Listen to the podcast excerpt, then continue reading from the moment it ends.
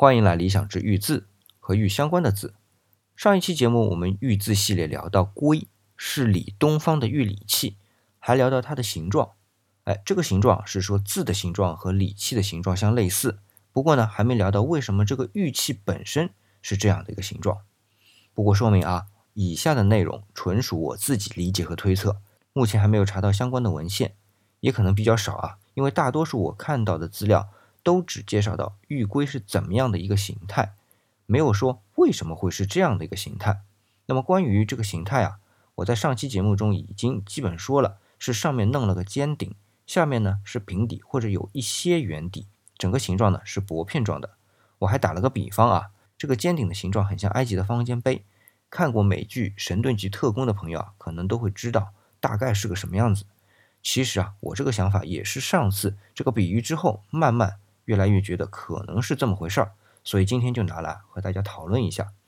因为这个方尖碑啊，obelisk 是埃及用来崇拜太阳的。那么怎么个崇拜法呢？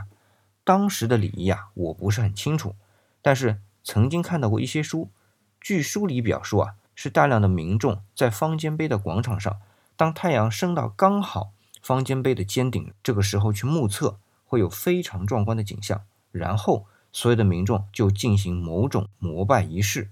那么方尖碑呢，是固定的高度、固定的摆放，计算出精准的位置，在某个特殊的时间可以达到非常壮观的视觉感受。而我们的龟啊，虽然现在不是固定摆放的，但是很难保在远古的某个时期也是同样的方式放在迎接东方的太阳升起的地方的，而后呢才缩小成一个小的物件，或者。就是因为可以灵活移动，在某个祭台上可以调整位置啊，来让每一天的阳光都可以正好出现在尖端之上。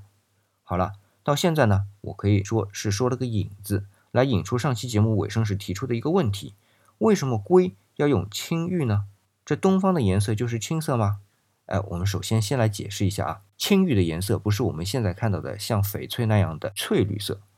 那古人有一个形容啊，叫做虾子青。说它的颜色啊和河虾的紫的那个青色差不多，而我们说青玉啊里边还包含着青白玉和青玉，而我认为啊我们聊龟的时候提及的青玉很可能是青白玉的质地。我们去北京故宫博物院或者台北故宫博物院以及各大博物馆啊都能看到大多数的玉龟颜色都不那么青，而是颜色偏白。哎，想象一下啊，在清晨太阳还未升起的时候。东方的色彩，我们现在叫鱼肚白啊，但是的确里边透着点青。那么在迎接太阳升起的时刻，要是祭祀的礼器的颜色不能和东方的鱼肚白颜色融合在一起，而是其他的颜色，就会显得很突兀，而且神圣感就不那么强烈。